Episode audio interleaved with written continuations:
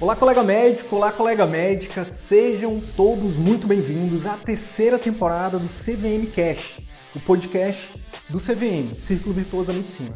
Meu nome é Wilder Sidney Guimarães, eu sou médico, educador, empreendedor e aqui eu compartilho tudo que você precisa saber para que você possa aprender a atrair, encantar e fidelizar pacientes particulares, para que você possa fazer parte dos 15% de médicos brasileiros que vivem 100% do consultório particular e o melhor, exercem a medicina como sempre sonharam. Fique agora com mais um conteúdo exclusivo. Bora pra cima!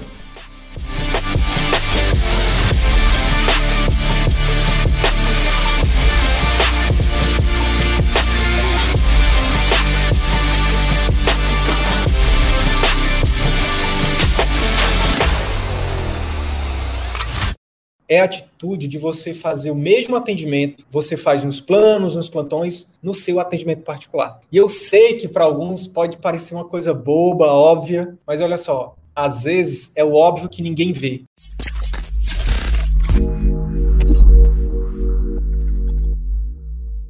Que tal fazer cada paciente particular seu se apaixonar pelo seu atendimento? Cada paciente que passa no seu atendimento particular, seja na sua clínica, no seu consultório, no seu atendimento por telemedicina, no seu atendimento é, é, domiciliar, hospitalar, Imagina, cada paciente seu se apaixonando pelo seu atendimento. Só que é o seguinte, existe uma atitude que impede, talvez possa estar acontecendo com você, com você, né? Neste exato momento, impede você né, de, de fazer com que esses pacientes se apaixonem pelo seu atendimento, tá? E pior, pior, talvez você pode estar cometendo esse erro, né, erro entre aspas, sem nem saber que está cometendo. E eu vou eu vou além, eu vou além. Eu vou te falar não só qual é essa atitude, mas eu vou te falar como que você pode reverter esse quadro, como é que você pode é, é, mudar isso, né? Para que cada paciente que você atenda se apaixone por você, né? Seja um, um paciente que volte no seu atendimento né? e que te indique. Sejam bem-vindos mais uma vez, sejam bem-vindas. Pessoal, para quem ainda não me conhece, meu nome é Wilder Sidney, eu sou médico, educador. Nos últimos dois anos eu tenho produzido conteúdo quase que diária, né? Semanal, né? Hoje é quinta, toda quinta.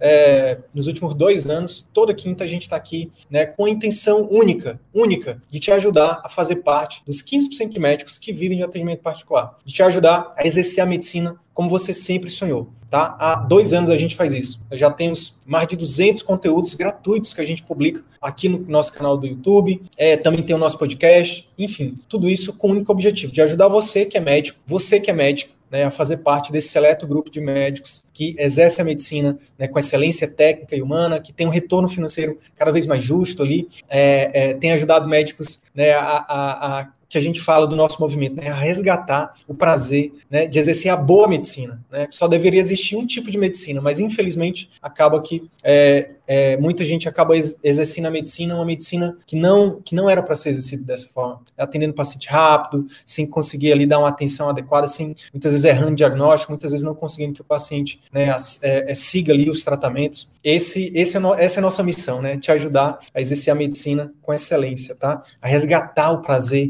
de exercer a medicina, a boa medicina, todos os dias, tá? Atendendo ali seu paciente com calma, né? Ouvindo esse paciente, gerando, né? Conseguindo fazer um diagnóstico, mas não só o diagnóstico e o tratamento bem feito, mas também criando ali uma relação, muitas vezes ali de, a gente chama de, a literatura chama de aliança terapêutica mas para ficar mais didático, para que você entenda, é fortalecendo a relação médico-paciente, não né, uma relação de confiança. Então, esse tem sido o nosso trabalho. Né? A gente desenvolveu um método né, que a gente chama de Círculo Virtuoso da Medicina, e nesses, nesses conteúdos aqui a gente né, é, traz né, algumas, algumas partes desse método para que você né, é, consiga aí colocar isso em prática e você ganha, seu paciente ganha, todo mundo ganha.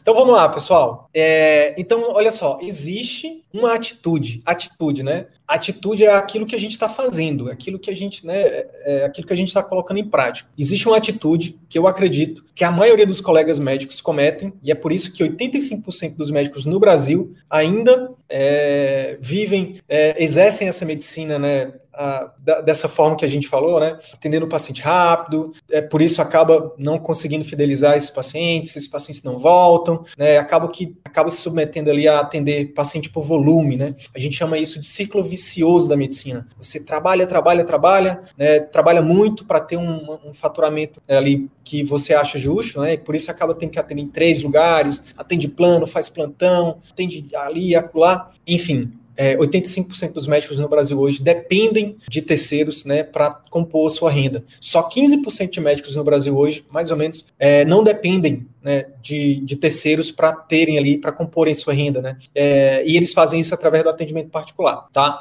É, então, olha só, é por isso, existe uma atitude que eu acredito muito que é, faz com que os colegas acabam, acabem entrando no círculo vicioso, né? Por isso que fazem parte desses 85, é, que eles cometem que afastam eles né, de viverem de atendimento particular como principal fonte de renda. Qual é essa atitude, Sidney? O pessoal já está perguntando aqui. É basicamente o seguinte, pessoal. Qual é a atitude? É a atitude de você fazer o mesmo atendimento, você faz nos planos, nos plantões, no seu atendimento particular. E eu sei que para alguns pode parecer uma coisa boba, óbvia, mas olha só, às vezes é o óbvio que ninguém vê. Né? Às vezes é aquilo que está na sua frente e você não consegue enxergar. E eu vou te mostrar, calma. É, você pode estar pensando assim, Sidney, meu atendimento, meu, atendimento você está enganado. Comigo é diferente. Meu atendimento, ele é diferente. Meu atendimento particular, eu trato o paciente diferente, né?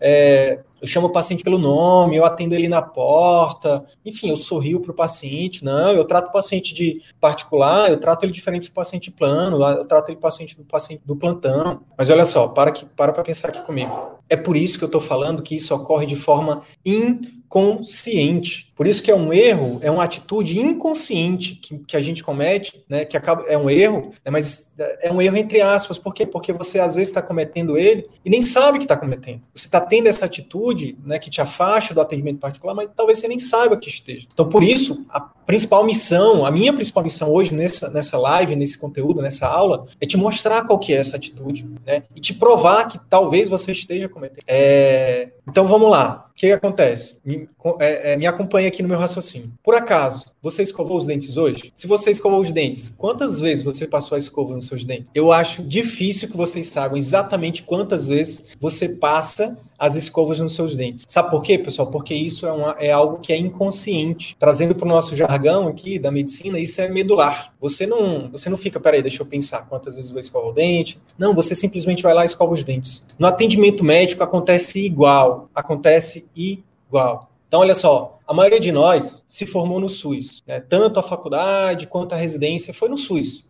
E o que acontece no SUS? O que acontece no SUS é que a gente atende volume, atende rápido, faz uma medicina que não deveria existir, que não deveria ser feita dessa forma. Nem no SUS, nem nos planos, nem em lugar nenhum. Uma coisa é a teoria, a prática na, a teoria na, na, na prática a teoria é outra, tá? Todo mundo, eu duvido que alguém não defenda o SUS. Eu duvido que alguém não defenda o SUS. Eu defendo o SUS. Você também defende o SUS. Todo mundo tem que defender o SUS. O SUS é lindo, mas na prática, atender um paciente a cada 10 minutos é desumano. É desumano para o paciente, é desumano para o médico. E foi lá que a gente se formou, é lá que a gente se forma. Então, para para pensar comigo. 10 anos atendendo paciente a cada 5, 10 minutos. Aí depois que você se forma, você termina a sua residência, depois de 10 anos estudando, o que, que acontece? Você vai para o mercado de trabalho. E onde é que a maioria das pessoas vão trabalhar? No SUS, atendendo como? Um paciente a cada 5, 10 minutos. Volume.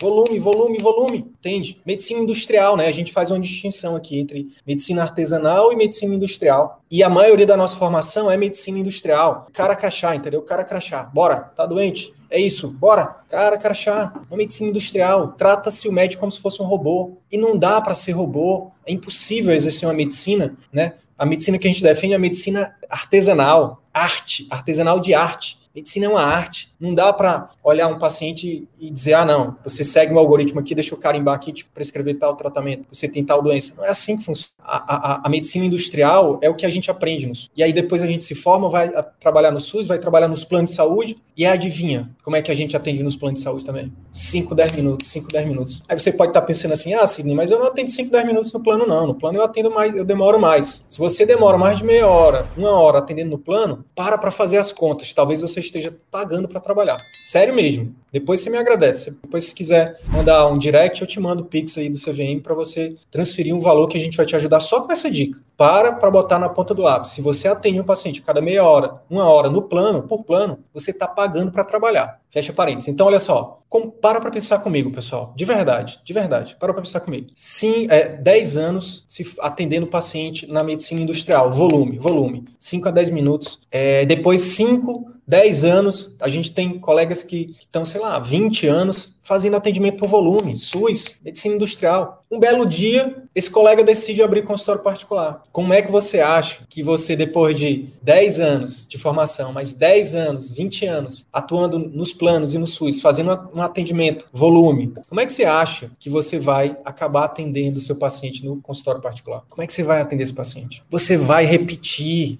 as mesmas coisas. O Carriol, Francisco Carriol, que é um dos maiores autoridades, uma das maiores autoridades do mundo em habilidade de comunicação, ele fala que o nome disso é, o nome disso é cristalização do nosso atendimento, cristalização da consulta médica, né? A gente vai cristalizando. Isso é fato. Nós somos seres humanos. Você pode achar que você é diferente, mas não é. Se você, se você é um, homem, um Homo sapiens, isso acontece com você. Daqui a pouco tá medular daqui a pouco você está, né, um atendimento que você jamais gostaria de fazer, você está fazendo. Faz sentido, pessoal? Faz sentido? Então, olha só, qual é a consequência disso? A consequência disso é que esse paciente que você, no seu atendimento particular, é, é, você atende correndo, sem escutar, sem explicar, sem envolver, sem envolver ele no seu plano de, no seu plano de cuidados, como a gente chama, né, no tratamento, nas decisões, né, fazer uma decisão compartilhada ali com ele, esse paciente vai sair insatisfeito. Se ele sair insatisfeito, ele não volta. E ainda faz o quê? Uma propaganda negativa de você, sai falando mal de você. E hoje, com as redes sociais, ele faz isso através das redes sociais. Ele vai lá, te marca e diz: olha, não vai nesse médico, não vai nessa médica. Fui lá, paguei não sei quanto de consulta, ele nem olhou na minha cara, nem isso, nem aquilo. Entende? Isso é horrível para você, porque a coisa mais valiosa que o médico tem é a imagem, é a reputação, né, é a sua marca. Então, a primeira coisa que eu te peço é para para refletir sobre isso. Não importa o que você esteja pensando agora, só me dá a chance, só, só, me, só me dá a, a, a, a o direito da dúvida, só me dá um tempo para refletir, só para para refletir sobre isso. Será que eu realmente estou tô, será que eu, será que eu não estou fazendo atendimento medular no meu atendimento particular? Será que eu, será que eu não estou com as práticas cristalizadas? Eu falei que é um erro entre aspas, porque não é um erro que você comete porque você quer. É simplesmente uma consequência, entende?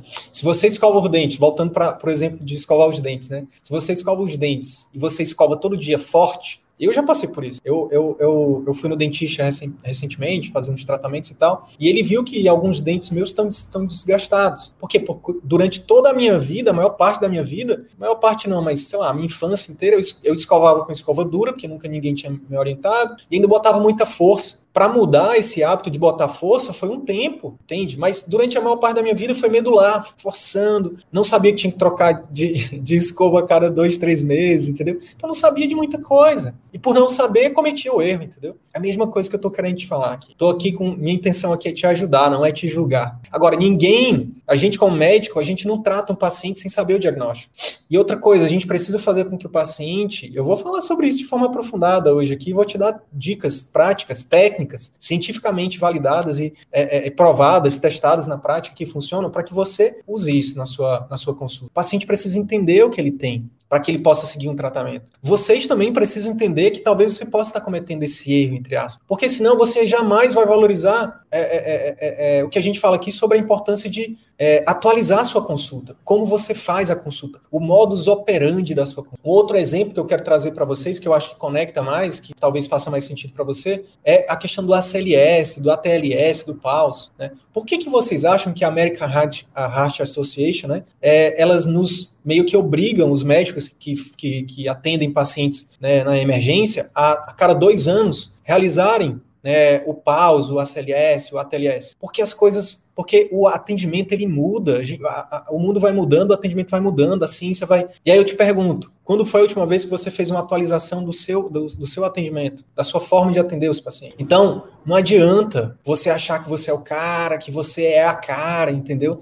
Se, se realmente você não é, ou se você realmente você não for, entendeu? Então, é, outra coisa que é importante você entender, se você está aqui assistindo essa, esse conteúdo agora, ou ouvindo, talvez conteúdo gravado depois no podcast, o que acontece? Se você está aqui, você quer viver de atendimento particular, né? Você quer ter uma lista, né, uma lista grande aí de espera, você quer ter um, uma agenda lotada, você quer né, ter sua remuneração mais, mais é, compatível, né? Quer ganhar quanto realmente você acha que seu trabalho vale. Então, se você está aqui, você quer isso. Agora, deixa eu falar uma coisa. Se você não rever, se você não tiver a humildade de rever o seu, como é que você está atendendo seus pacientes, dificilmente você vai ter um consultório um, um, ou uma clínica particular é, sustentável, que vai te dar realmente é, retorno financeiro como você quer, que vai te dar lucro como você quer, que vai te dar satisfação como você quer. Porque, gente, o cerne da empresa consultório médico é a consulta, é o atendimento médico-paciente, é a relação médico-paciente. Se você não tiver a humildade de rever isso, desculpa te dizer o que eu vou te falar agora, mas eu, tô, eu não tô aqui para fazer amigos, eu tô aqui para te ajudar, eu tô aqui para te falar o que você precisa ouvir. Provavelmente você nunca vai ver de atendimento particular se você não rever sua, sua consulta, ou o seu modus operandi né, na consulta. Então, você, você, eu sei que você está aqui também que você quer atrair mais pacientes, né?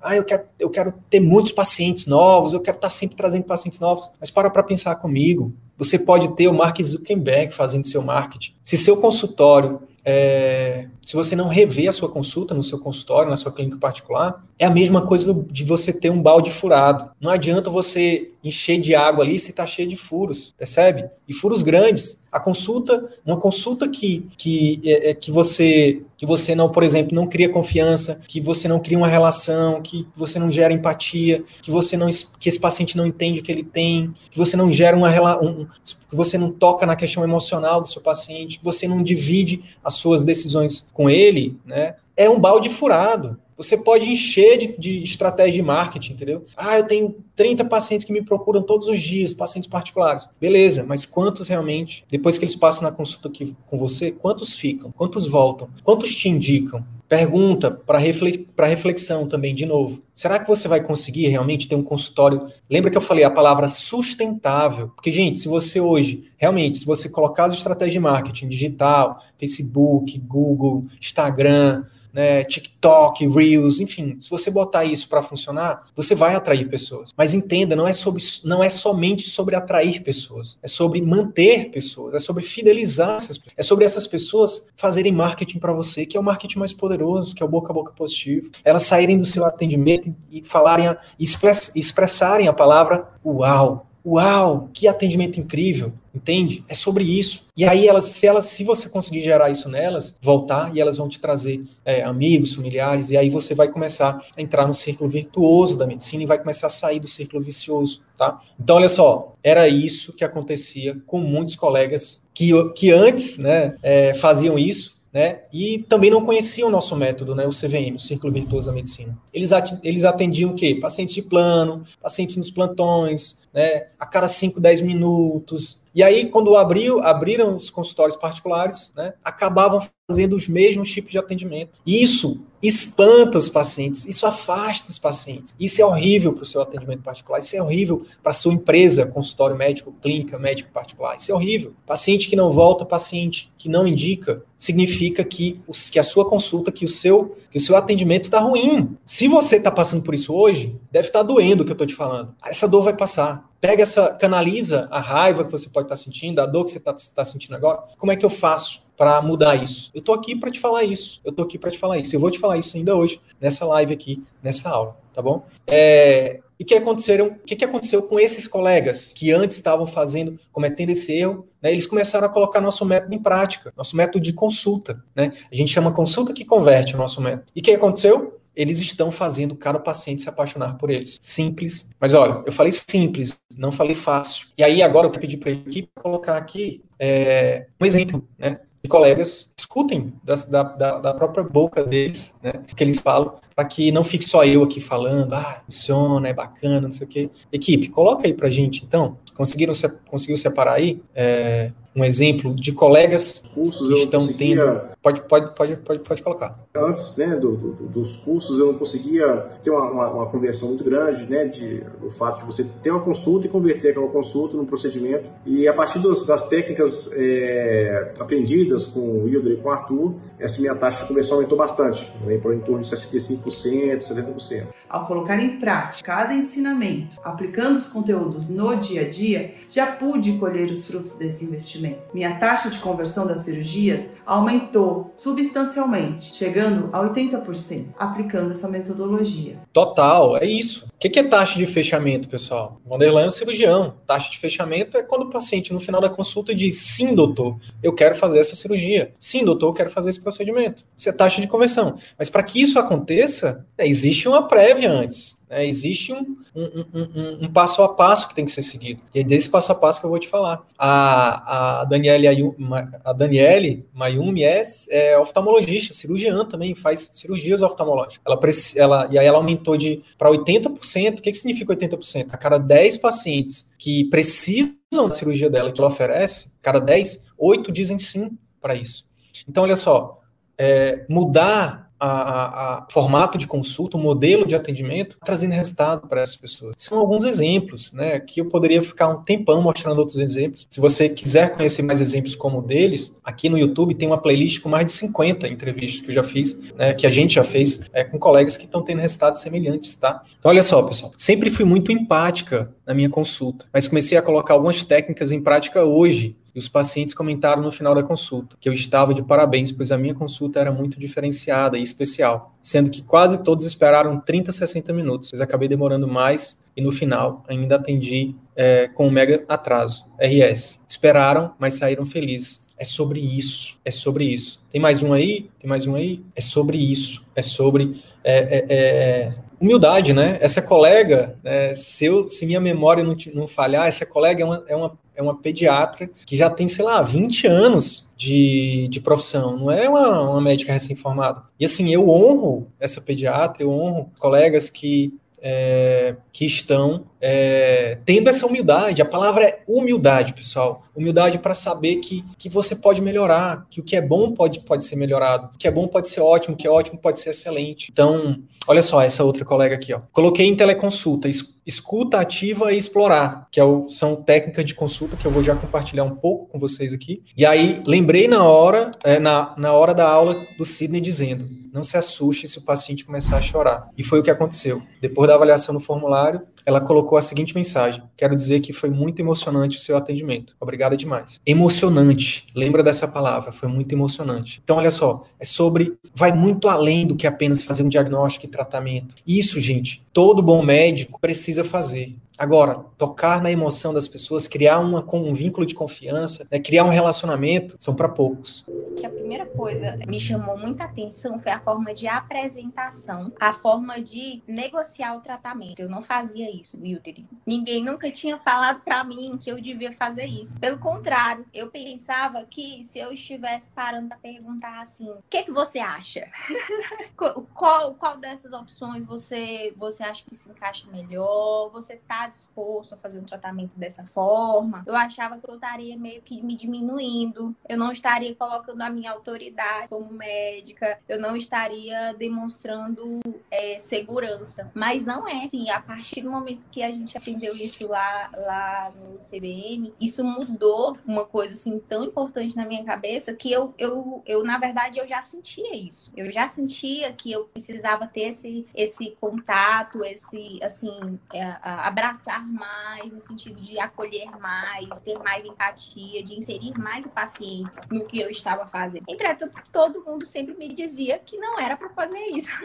e aí a gente seguindo é, as orientações que vai recebendo, né? Ainda mais logo depois que você termina as especializações, você está ali ainda construindo suas práticas, está tentando entender ainda algumas coisas. E assim como é, teve essa questão da, da, de negociar o tratamento tratamento, a questão também de mudar a forma como eu falo, no sentido de abolir o Medicaid, né? Abolir o termo Medicaid e começar a falar realmente numa linguagem mais paciente. Isso é uma coisa que, assim, muitas vezes na, na saúde da família, ou quem faz muito SUS, que lida com pacientes que não conseguem, às vezes, entender o que você está falando, às vezes eles até treinaram um pouco mais para isso. Mas depois que a gente faz, termina a formação, que a gente faz especialização, aí faz SUS, vai só subindo degraus, os degraus, né, de autoridade ali, você vai pensando assim, não, tipo, tenho que falar aqui o que que é, no termo que é, para ele poder entender que eu tô sabendo o que que eu tô falando. Só que aí, gente,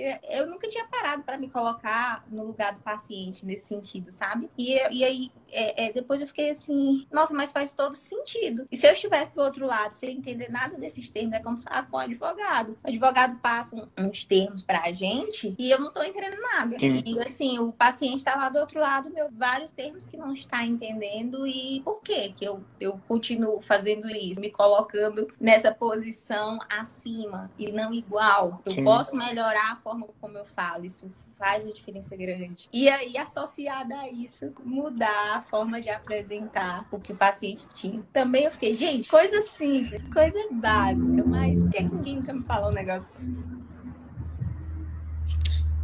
É o, é, o, é o óbvio que ninguém faz. Não, isso aí é óbvio. Beleza, mas você faz? A maioria não faz. É, e aí tem um monte de crenças que a gente aprende lá, lá na faculdade, lá na residência. Quem nunca ouviu do preceptor, ei, Bora, agiliza, agiliza, agiliza. E aí o que é que tu vai fazer quando tiver com teu paciente particular? Tu vai agilizar. Por quê? Porque é medular, porque nós somos seres humanos. É, sabe, isso, é isso que eu tô falando aqui hoje, pessoal. Isso é algo que, é, que, por exemplo, acontece muito. Uma das coisas que mais me perguntam, né? Sidney, eu tô com a, eu já abri minha clínica, eu atendo um monte de plano, eu quero fazer a transição particular. Eu posso fazer o atendimento é, particular e de plano no mesmo lugar? Eu falei, poder você pode, a, o consultório é seu, é, a, a decisão é sua, a vida é sua. Não recomendo. Por quê? Porque, gente, é muito difícil a gente querer fazer, sabe, fazer duas coisas ao mesmo tempo, cantar e assoviar, entendeu? É difícil, não dá. Você precisa. E aí, qual é a recomendação? A recomendação é, beleza, se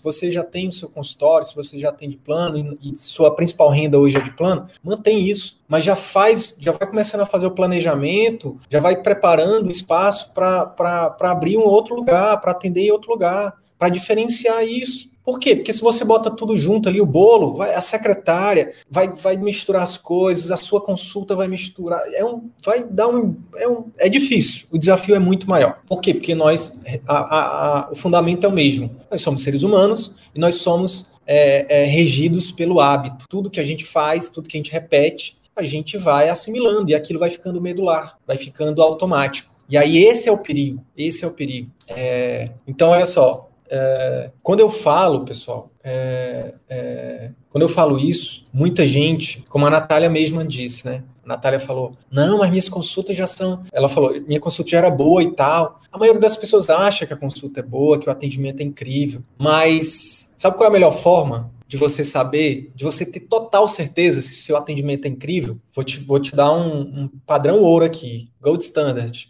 para você aprender isso, para você descobrir isso. Né? Isso eu descobri fazendo as minhas pesquisas e estudando sobre habilidade de comunicação médico-paciente. O gold standard, o padrão ouro para isso é você gravar a sua consulta, tá? Gravar, fazer uma gravação em vídeo e receber um feedback de algum especialista. Não pode ser do seu da sua mãe. Se você, olha aqui, mãe, minha consulta, ela vai dizer: "Nossa, meu filho, sua consulta é maravilhosa, você é incrível". Porque mãe é mãe, né? A mesma coisa pedir pro esposo, para a esposa, pedir pro filho, pro amigo. Não, não, pô, você é top, você é, pô, melhor consulta do mundo ou pedir de outro médico que não sabe, que não entende nada, ou que, tá, que faz as mesmas práticas, que, que comete os mesmos erros que você. Você precisa de um especialista. Por que, que eu falo isso? Porque eu estudei isso e porque eu já vi isso acontecer N vezes, tá? N vezes. Recentemente a gente fez um roleplay. Roleplay é uma técnica uh, onde você coloca um de simulação de consulta, onde você coloca um, um, médico fingindo ser paciente, um médico fingindo ser médico e um médico observando os dois.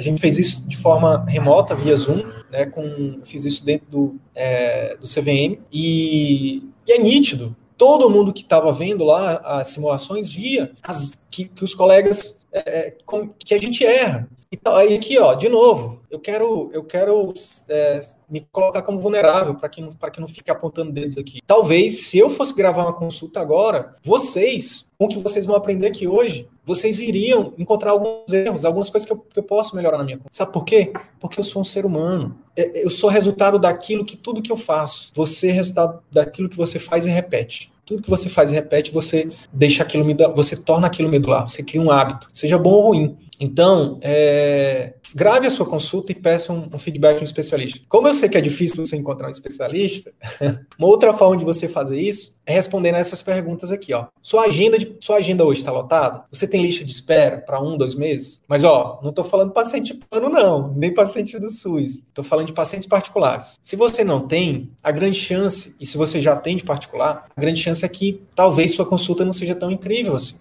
Talvez seja isso. Se você ainda não atende, beleza, você está isento dessa reflexão. Nesse caso, você precisa realmente pedir para alguém te dar um feedback da tua consulta. É, mas olha só, quero que você anote uma coisa aí, principalmente para você que está querendo começar o atendimento particular, você que começou o atendimento particular recente, você que ainda não está tendo resultado com o atendimento particular. Anota essa frase que eu vou falar agora, sério mesmo. Anota aí, equipe, no chat. As regras, as regras no atendimento, no atendimento particular são diferentes. As regras no atendimento particular são diferentes. É como se fosse o seguinte: na formação médica e no mercado, depois que a gente sai da formação médica, a gente aprende as regras sobre futebol americano. Ou futebol brasileiro, vai, futebol brasileiro. A gente aprende que é 11 de cada lado, futebol de campo, tem um goleiro e tem 10 no, na linha, e que o objetivo é esse, esse time aqui não pode pegar a bola com a mão, tem que usar os pés, e, e, o, e o, objetivo é fazer o, o, o time jogar a bola dentro do gol do adversário. Essas são as regras do futebol. Aí tem o que pode, o que não pode. Essas são as regras do futebol brasileiro, é, futebol de campo. Né? É... Só que aí no atendimento particular é como se as regras fossem as regras do futebol americano, onde, onde, onde você pega a bola com a mão, você até pode dar um chute, mas a bola tem que estar na mão, você corre com a bola, que através não tem trave. É, enfim, é, um é, é muito mais, mais pegado, mais violento, né? O que, que acontece? Se você aprende, se você for usar as regras do atendimento é, do, do, futebol brasileiro no futebol é, americano, você vai se machucar. Você vai se machucar, você não vai ter resultado, entende? E uma das regras que muda é exatamente, e talvez a principal, na minha opinião, eu sou suspeito, eu, eu, eu, eu aceito isso, eu eu, eu, assumo isso. Eu sou suspeito, porque sou eu que defendo isso. Isso é meu propósito de vida, ajudar médicos a atender seus pacientes de forma mais efetiva. Estou abrindo isso aqui para vocês. É, mas existem outras regras, óbvio, né? Gestão, vendas e tudo mais, comunicação, finanças. Existem várias outras regras que são diferentes. Mas para mim, a principal regra é o atendimento. É, é, é, faz a sua consulta, o seu atendimento, como você presta o seu serviço, seu paciente, tá? E aí, olha só, muita gente diz que faz um atendimento particular diferente porque atende no lugar chique, porque chama o paciente pelo nome, porque vai lá na porta, não sei o quê, que, sei lá, usa um jaleco diferente, compra um jaleco né, caro, é, oferece ali um chá diferente na recepção. E beleza, isso é, isso é legal, isso é importante também. Mas o problema é na hora de atender o paciente, na hora de fazer a consulta, quando vê, está interrompendo o paciente, não deixa o paciente falar, não sabe explorar o lado emocional do paciente. Lembra da, da, do que a colega falou? Muito emocionante, a paciente falou. Sua consulta foi muito emocionante. Não demonstra empatia, não pactua o plano de cuidados, né? Pelo contrário, acaba impondo o que o paciente deve fazer. Tem estudos, pessoal, que mostram que os médicos, um estudo americano, mas com certeza, eu fui, fui preceptor, fui professor da, da, da, da formação, tanto na graduação quanto na, na residência, por alguns bons anos. E é nítido, a gente vê que com o tempo, o tempo vai passando e a empatia vai diminuindo. Estudos científicos mostraram isso. Tem um estudo que, que é o título dele é O Diabo Mora, o Diabo está no terceiro ano. Foi um estudo americano que a pesquisadora viu que a partir do terceiro ano a empatia acabava, né? E aí é só um título chamativo, né, polêmico, mas, é, enfim, isso é um fato. Eu vi, eu só, não só pesquisei, isso não é só uma teoria, mas eu vi isso acontecer também. É, e talvez você esteja cometendo isso. De novo, não estou falando que a, que a culpa é sua. Você passou, você foi submetido a isso. Agora, a partir do momento que você descobre isso, que você sabe que você, que o seu, que o, que o seu nível de empatia que você demonstra é baixo, a responsabilidade sobre mudar é sua a partir de agora. A partir de agora você tem o poder de mudar. Beleza, a faculdade, a residência nunca me ensinou, mas beleza, o que, é que eu posso fazer para melhorar isso? O que eu posso fazer para. Né, a, a, pediatra lá, com mais de 20 anos, falou assim: eu já me achava uma médica empática, mas quando eu comecei, quando eu coloquei as, as outras técnicas em prática, quando eu coloquei em prática as técnicas, né, eu vi o resultado. Então, de novo, humildade, humildade. Tem uma frase que eu gosto muito, que ela guia muito assim a minha vida, que é o grande mestre é aquele que nunca deixa de ser aprendiz. O grande mestre é aquele que nunca deixa de ser aprendiz.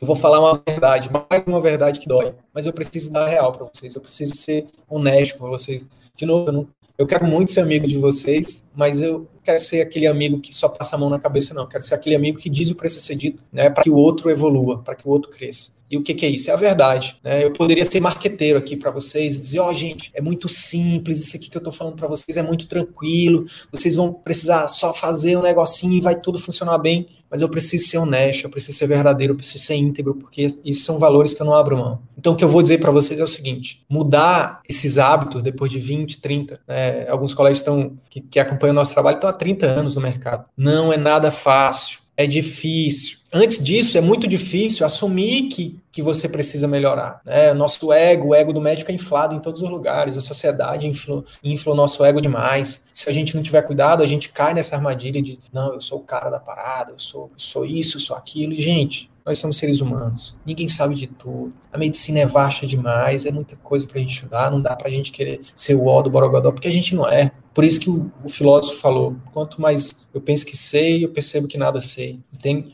Entende? Então, vai ser difícil vencer seu ego, assumir que você precisa melhorar, e depois vai ser difícil colocar isso em prática. Vai ser difícil. Né, vai, vai, vai, vai exigir de você, de novo, paciência, mudar um hábito que está instalado há 10, 20, 30 anos. É mesmo que eu chegar um paciente obeso, hipertenso, né, com, com 65 anos, alimentação horrível, sedentário, fumante, e numa consulta de uma hora o cardiologista querer ingenuamente, ingenuamente que ele mude hábitos da noite para o dia, não vai rolar, não vai rolar. Assim como, por isso que eu estou sendo verdadeiro com vocês. Não adianta eu dizer assim, ei, muda a tua consulta que tua taxa de fechamento vai aumentar, muda a tua consulta que você vai fidelizar mais os pacientes, muda a tua consulta que teus pacientes vão, vão te indicar mais. Só falar isso não adianta. Eu preciso me aprofundar e trazer estudos científicos para poder fazer com que você pare um pouco da sua vida corrida e reflita. Meu Deus, como é que, como é que eu estou atendendo? As, como é que eu estou atendendo? Será que realmente eu estou criando conexão? Será que eu estou ouvindo as pessoas? Será que eu estou explorando a parte emocional? Será que eu estou explicando de forma que eles entendam? Lembra que a Natália falou é, é, que uma das coisas que tem, que tem dado resultado para ela é explicar de forma que o paciente entenda, dividir com ele a responsabilidade, negociar, né? Ela usou a palavra negociar, que é uma negociação. Né? Negociação não é só transação financeira, não. Eu te dou uma coisa, você me dá outra. Negociação é, você consegue seguir tal tratamento dessa forma que eu estou propondo? Você prefere fazer de uma outra forma? E negociar para que, porque isso aumenta a chance de, de o paciente realmente seguir, dele ter resultado. E se ele tiver resultado, se ele seguir, ele volta, ele te indica seu consultório, ó, cresce. Como o da Natália está crescendo, assim, ó, nessa, tá tendo essa curva, uns picozinhos que é normal, nada é é, é, é, retinho assim sempre, mas tá, né, é um, é um, é, vai aumentando com os poucos, né, vai aumentando aos poucos. Então, o fato é o seguinte, eu falei que é difícil, mas eu não disse que era impossível. Colegas que estão com 20 ou 30 anos aí de formados estão conseguindo mudar e reaprender o nosso, com o nosso método de consulta, estão tendo resultados incríveis. Alguns aqui eu já mostrei para vocês. O grande fato é o seguinte, pessoal, a gente tem um método consulta, como eu falei para vocês, eu tenho estudado isso, isso né, é, nos últimos quatro, cinco anos, né, li mais de cinco livros, porque olha só, eu, eu, eu já li pelo menos cinco, alguns mais de uma vez, já fiz, já dei cursos presenciais, é, é, é, apliquei isso na, na, na, residência, tenho dois anos de CVM, que é, isso acontecer diariamente, né, diariamente, colegas, né, agradecendo por estar colocando isso em prática. Eu recebo isso, gente. Eu me sinto privilegiado por isso, privilegiado. Nada mais alimenta a minha alma como receber esse feedback dos nossos dos nossos alunos, dos nossos colegas, dizendo, Sidney, cara, eu, eu não mudei meu atendimento só no particular, porque agora eu mudei, eu mudei o meu atendimento, inclusive no SUS, inclusive nos planos. Inclusive, eu tô largando os planos porque eu não consigo mais fazer aquele tipo de atendimento, cara. Inclusive, eu não consigo mais. Isso, para mim, de verdade, não tem preço. De verdade, é por isso que eu vim para essa terra. Isso é meu propósito de vida.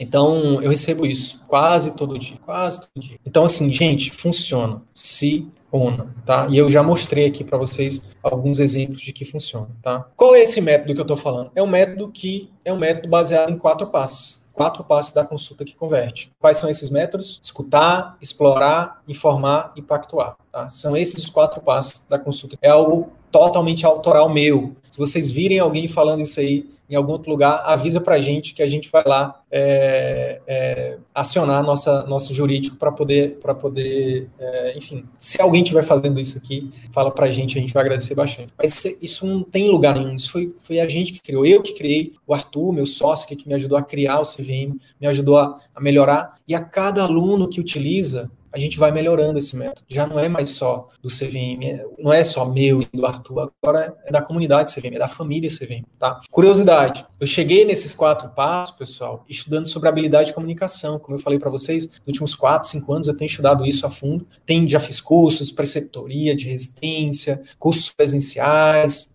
e quando eu fui estudar, depois de um tempo, quando eu já tinha esse método, esses quatro passos, e eu fui estudar sobre vendas, pessoal, eu vi que esses exatos passos seguem a mesma sequência de qualquer tipo de venda. São quatro passos também. Qualquer tipo de venda segue quatro passos. Nessa, e numa sequência, detalhe, essa sequência é importante. É igual o ABC lá, agora mudou, né, do ACLS, agora é BCA, se eu não me engano, não sei se mudou de novo. Existe uma sequência. Não dá para pactuar antes de escutar. Não dá para informar, não dá para primeiro informar e depois explorar, sabe? Existe uma sequência. É, qual é essa sequência das vendas? Vamos lá, na sequência: conexão, emoção, razão e ação, tá? E eu vou mostrar isso para vocês, nos, eu vou falar sobre isso agora, vou adentrar nisso agora, tá? Então, por exemplo, o primeiro passo, escutar o grande, a grande coisa aqui é criar uma conexão no seu paciente. Imagina, o paciente, lá, ou, ele, ou alguém te indicou para ele, ou ele viu um conteúdo seu, ele viu o seu site e marcou uma consulta. O paciente primeira vez. Conexão, qual, o que está por trás da palavra conexão? O que está por, por, trás da palavra conexão significa confiança. Você precisa fazer com que em dois, três minutos o paciente já confie em você. E no final das contas, ele, vai ele precisa se abrir para você, precisa abrir, abrir a vida dele para você. O grau de importância disso. E aí, a analogia que a gente faz para que você entenda a importância disso é: quem é que é mais fácil de, de, de você comprar? De um amigo seu ou de um inimigo seu? De alguém que você conhece ou de alguém que você nunca ouviu falar? De alguém que você confia ou de alguém que você não confia? Então, criar conexão significa criar confiança. E tem técnica para isso tem técnica para isso. Aqui a gente, aí eu, não adianta, é por isso que eu falo que eu, que eu falei antes, não adianta você estar tá com jaleco chique, seu consultório ser lindo, sua secretária ser bem treinada, você chamar o paciente pelo nome, buscar ir lá na recepção e na hora de escutar, nos três primeiros minutos ali, você quando dá 23 segundos, você interrompe o paciente. Que isso é, isso é o que os estudos mostram. Os médicos interrompem os pacientes nos primeiros 23 segundos. Incrível isso. Incrível, se não, assim, incrível pejorativamente falando, né? É horrível. É horrível. Imagina, vocês colocam no lugar desse paciente. Eu já passei por isso como paciente, depois de. E quanto mais eu estudo isso, mais fica difícil de eu, de eu ir nos médicos, porque é, eu saio sempre achando a consulta ruim, né? E aí eu tenho que fazer um exercício muito grande de empatia para entender, não, mas é, cada um tem o seu momento, cada um tem o seu momento. Mas tem vezes que não dá, tem vezes que, sabe? Então, gente, existe técnica para isso, tá? E eu não vou me aprofundar aqui em cada um dos passos, eu não vou me aprofundar na parte de, de nos quatro passos, não, porque isso dá um livro. Isso. A gente tem, como eu falei para vocês, a gente tem mais de 200 conteúdos lá no YouTube. Tem mais de 200 conteúdos lá no YouTube. Tem vários desses, desses 200, tem vários que são sobre consulta, especificando sobre escuta, sobre informar, sobre pactuar. Vai lá, vai lá, não, de, não esquece de, inclusive aproveita se você está no YouTube agora, já deixa aí um like, já aperta aí no, no se inscrever, na, aperta no sininho para você também ser notificado toda vez que a gente publicar um conteúdo. Ajuda a gente aí a espalhar esse movimento aí de resgate da boa medicina. É, e aí depois vai lá na, na, nossa playlist e escolhe lá, pesquisa né, sobre como escutar o seu paciente, né, enfim, você vai, você vai ver muito conteúdo gratuito, muito conteúdo gratuito de qualidade, tá? De qualidade. Agora, eu vou deixar uma dica prática para vocês aqui sobre cada um dos pilares, tá? Qual que é a dica prática? Anota aí, deixar o paciente falar por pelo menos três minutos. Por que, que é importante fazer isso? Porque isso gera empatia, né? Só o fato de, de o paciente perceber que você está escutando ele, né, aí a dica, dica plus, olha no olho dele. Para quem está no YouTube aqui, ó, eu vou começar a olhar para quem está no Instagram. Olha só como é, como é, como desconecta isso. Olha só, pessoal do YouTube, vocês precisam olhar no olho do paciente. Isso aumenta a conexão, isso gera rapó. Percebe, pessoal do YouTube, como isso é é totalmente como isso desconecta. A mesma coisa agora o pessoal do Instagram. Pessoal do Instagram, olha só, olha aqui para mim, tô olhando para vocês. Quando o paciente chegar, demonstra interesse, solta a caneta, solta o celular, solta o computador e dá e, e, e faz o exercício de estar à disposição, sabe? Demonstra interesse, balança a cabeça para ele assim e fala assim, ó, de forma telepática, fala assim, ó, eu estou aqui te ouvindo. Percebe, pessoal do Instagram, como desconecta totalmente? Desconecta. Então, olha só, dica prática. E, é, e é, é, um desafio, tá? É um desafio gigante deixar o paciente falar por dois a três minutos. E aí, para você conseguir isso, é de novo, treino, tá? Agora, eu quero compartilhar com vocês uma, um, um, um, um exemplo de consulta que a gente, como a gente não deve escutar. Que, que aconteceu nessa consulta? O paciente foi, nos primeiros minutos, nos primeiros segundos, ele foi interrompido. O médico, linguagem não verbal do médico horrível, estava ali com um monte de problema, parece que estava descontando o paciente. Não ouviu, interrompeu o paciente toda hora. Gente, seria mais cômico se isso não acontecesse. Isso acontece, infelizmente tá? Então, é, não deixe isso acontecer com você, não, não caia nessa armadilha. Ó, então olha só, aí a gente vai para o segundo passo. Seguinte, a cada 10 queixas, né, que, que, que isso é um estudo científico. A cada 10 queixas que o paciente tem, em apenas uma delas, o paciente procura o médico. Em apenas uma delas, o paciente procura o médico. Nas nove demais, ele tenta resolver. Ele vai na farmácia, ele pede ajuda da mãe, enfim, ele dá um jeito. Mas por que, gente, que em uma delas ele procura o médico? Porque ele tem alguma coisa que preocupa ele com aquela aqui. Simples assim. Ele tem uma grande preocupação que fez ele parar a vida dele, no caso do atendimento particular, tirar dinheiro do bolso dele para te pagar e, uh, e tirar tempo né, para ir lá com você. Então ele tem uma grande preocupação. E mesmo que você faça o diagnóstico e o tratamento correto, se você não abordar essa preocupação dele, já era. Ele vai procurar outros que aborde isso e, nem, e não vai seguir seu tratamento e muito menos voltar, te indicar, nada disso. É, é, explorar essa, esse segundo passo da consulta tem a ver com explorar não só a queixa física, mas principalmente né, também a explorar a parte emocional. E aí, ó, óbvio que eu não vou aprofundar nisso, como eu falei, lá no YouTube tem vários conteúdos sobre isso, tá? Mas uma dica prática para você é o seguinte: descubra qual é essa preocupação desse paciente. Se você conseguir isso, você vai transformar a sua consulta. Você vai levar a sua consulta para o próximo nível. Esse paciente vai, a chance dele fidelizar aumenta demais. Um grau de empatia gigante, conexão, confiança gigante, entende? Porque qual é, qual é o médico que se que, que vai além da queixa física do paciente? Muito, muito pouco. Até psiquiatras que deveriam ir mais não vão. E eu falo, já vi psiquiatra fazendo isso. Já, já, já dei feedbacks para psiquiatras que fazem isso. Já avaliei consultas. Enfim, eu estou citando psiquiatra porque o que, que, se espera de um psiquiatra? Que ele saiba abordar a parte emocional do paciente. E não só prescrever um diagnóstico. Ah, não, você tem depressão. Tá? Ah, não, você tem, você tem transtorno bipolar. Tá aqui o remédio. Isso não, isso não diferencia um psiquiatra do outro. Sabe? Qualquer um, qualquer psiquiatra faz, qualquer médico faz. O que, que diferencia psiquiatra do outro? O psiquiatra que sabe fazer essa abordagem emocional. Então, olha só, grava essa pergunta que eu vou te dar aqui de dica prática. É uma pergunta. É uma pergunta. O que mais te preocupa e te fez agendar uma consulta comigo? Fez, me,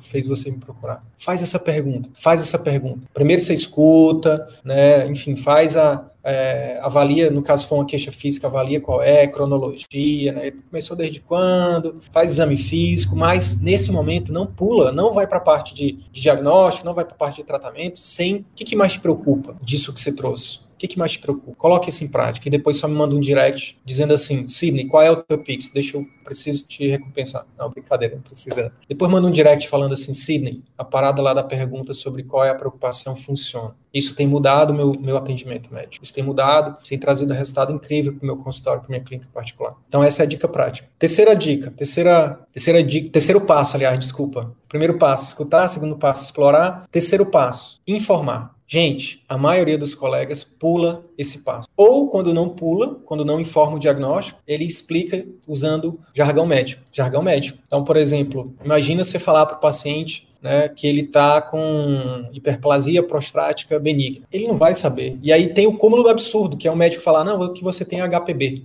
Acha que está na visita médica no hospital com um residente, com um preceptor. Não, senhor fulano, senhor tem uma condição chamada hiperplasia prostática benigna. O que, que isso significa? Traduzindo para o senhor entender. Sua próstata está aumentada de tamanho. O senhor já ouviu falar? O senhor entende o que, que é isso? É só isso. Parece simples, mas a pergunta é, você faz? Porque a maioria dos meus alunos, antes de conhecer o CVM, não faziam. E agora fazem. E isso tem mudado o jogo. Tem mudado o jogo. Aí, por, o que está por trás disso? Por que, que isso funciona? Para para pensar comigo. Se esse paciente não sabe qual é o problema dele, por que cargas d'água, gente, você acha que ele vai querer resolver? Por que, que eu vou querer resolver um problema que eu nem sei que eu tenho? Que eu nem sei o que, que é? Por que, que um paciente vai, por exemplo, querer tomar um remédio para baixar a pressão dele ou para controlar a glicose dele se ele nem sabe como que isso acontece? Como é que ele vai mudar hábitos de vida se ele nem sabe como é que isso lhe influencia? Como é que ele vai querer, como é que ele vai seguir? Olha só para os cirurgiões essa dica. Como é que ele vai seguir é, o pós-operatório direitinho, como você recomendou, se ele nem sabe qual a influência que aquilo tem na, no problema dele? Muitos pacientes que submetem à cirurgia, eles acham assim, ah, já operei, está resolvido, não preciso mais fazer nada. E aí lá no pós-operatório ele faz tudo errado e aí tem complicações, enfim. Quem é cirurgião sabe o que eu estou falando. Qual é a dica prática aqui? Certifique-se de que o seu paciente entendeu qual é o problema dele. Certifique-se que ele entende.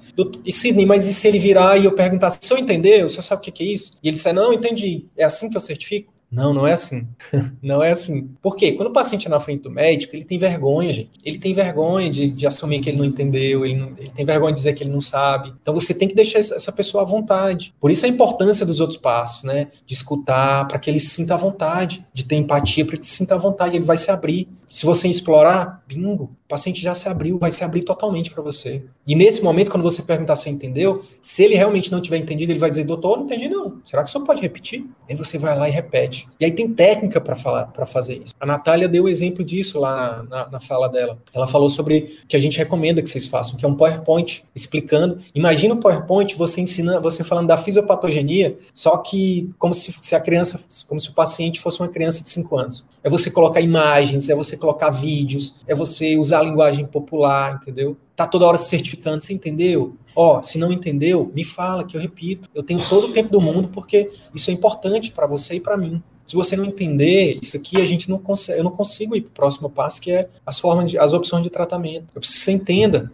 como é que funciona, como é que acontece as varizes, o que, que é uma varize. Eu quero que você, eu preciso que você entenda o que, que é tal coisa, para que a gente possa ir para o próximo passo. O paciente vai ficar mais à vontade, ele vai se abrir, você já ganhou a confiança dele, ele já confia em você, mesmo que ele tenha acabado de te conhecer, porque você gerou conexão, você ganhou a confiança dele. Outra coisa que você pode fazer aqui para poder deixar mais claro que a sua problema dele para ele usa exemplificações. O que é exemplificação, Cid? É basicamente você pegar e falar de analogias. Percebem que eu uso muita analogia aqui? Por que vocês acham que eu uso analogia aqui? Porque funciona. Porque funciona. Porque se eu ficar só falando aqui de, de técnicas de consulta, que muita gente. Tipo, por exemplo, falei exemplificações. Se eu só falei. E aí você vai usar exemplificações a maioria das pessoas vão ficar voando, mas meu Deus, o que é exemplificação? E aí eu tô aqui explicando, a exemplificação é você usar é, é, algo do, do, do cotidiano dele para explicar a doença dele. Exemplo, olha aí, técnica. Eu tô, tô dando um exemplo agora aqui, ó. Vou dar um exemplo. Estou usando o que eu estou ensinando agora, nesse momento. O Vanderlan, aquele lá que falou agora, vídeo dele agora, falando da, das técnicas de consulta, uma das coisas que ele faz é usar a exemplificação, explicando que varize, é,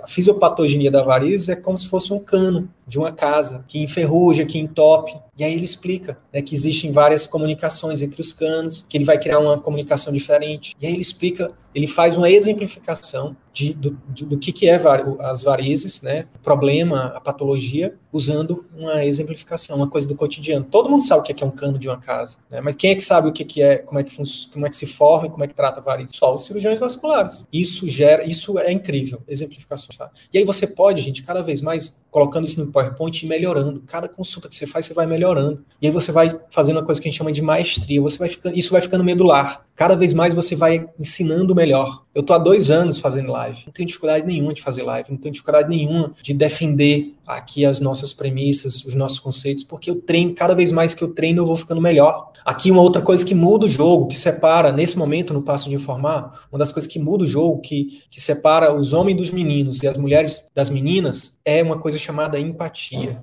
Todo diagnóstico, pessoal, é uma má notícia. Todo diagnóstico, seja uma gripe, seja um câncer de próstata, seja varizes, seja diabetes, seja hipertensão, não importa é uma má notícia. Você está é, falando algo que vai mexer negativamente com o paciente. E por que que muda? Por que que muda para o paciente você demonstrar empatia? De novo, lembra? Conexão. Ele vai dizer, nossa, esse médico, essa médica se importa. Isso muda o jogo. Isso muda o jogo. Percebem que durante essa live inteira eu tô toda hora tentando também demonstrar empatia com você, com vocês. Eu falo assim, gente, eu sei que você, eu sei que não é culpa sua. A faculdade não te ensinou. Só que depois eu venho e atribuo a responsabilidade, né? Isso também é uma técnica, tá? Então, eu tô toda hora também demonstrando empatia. Por quê? Porque conecta. Existe técnica também para aprender a demonstrar empatia. Empatia, assim como qualquer habilidade, é treinável. Mas uma dica prática que eu posso te dar para demonstrar empatia é, em seguida a você falar o diagnóstico, preste muita atenção em como seu paciente vai reagir. Alguns vão chorar, alguns vão, vão ficar brabos, alguns vão, alguns vão negar. E sabe qual é a melhor coisa para demonstrar empatia nesse momento? Dica valiosíssima. Silêncio. Deixa paciente, deixa uma, respeita o momento dele, respeita o momento dela. Um minuto de silêncio que seja. Prepara o lenço. Médicos que têm selo de qualidade CVM têm que ter um porta-lenço sempre abastecido em cima da mesa. Porque quando você usa essas técnicas, quando você usa o nosso método, os pacientes vão chorar. Sabe por quê? Porque eles estão sofrendo. Porque às vezes você vai ser a única, a única válvula de escape dele. Mais uma dica aí, bota um, um lencinho aí. É, quarto passo, pactuar. Depois que você faz esses três, esses três passos, se você fizer esses três passos, pactuar vai ser uma mata, mamão com açúcar, tranquilo demais, tranquilo demais. Por quê? O paciente ele já se apaixonou por você, pelo seu atendimento, entende? Você já gerou o efeito efeitual nele. Você já gerou uma conexão gigante. Nesse momento aqui de pactuar, é um momento que às vezes o paciente começa a elogiar. Eu nunca vou esquecer de uma paciente de 90 anos. No final da consulta, ela virou para mim e falou assim: Doutor, posso falar uma coisa? Não me entenda mal, não. Aí eu falei: Claro, pode, dona Maria. Não lembro exatamente o nome dela, tá? Mas vamos supor que seja dona Maria. Eu falei: Claro, pode, dona Maria. Ela falou assim: Doutor, eu lhe amo tanto.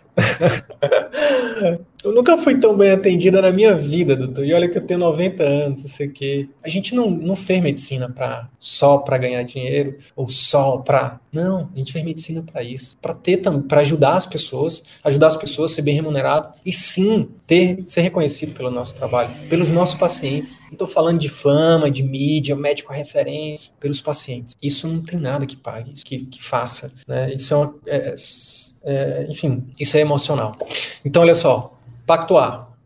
Lembra do que eu vou falar aqui agora. Se você fez os três passos, aqui vai ficar muito tranquilo. Mas olha só, muita gente comete esse erro na hora de pactuar. Que é o seguinte: para para pensar comigo. É a doença de quem, pessoal, que a gente está falando? É sobre a doença de quem? É sobre a saúde de quem? É sobre o corpo de quem? É sobre o dinheiro de quem, no caso do paciente que está ali no particular, né? É sobre o dinheiro de quem? É sobre o corpo de quem? É sobre a doença de quem? É sobre a vida de quem que a gente está falando aqui? É a vida do paciente. Então, por que cargas d'água a gente não divide com ele as decisões sobre a vida dele? E eu sei a resposta, eu vou te dizer. Porque ninguém ensinou isso pra gente. Pelo contrário, o que, que a gente aprende de olheirada, de orelhada, vendo, ouvindo?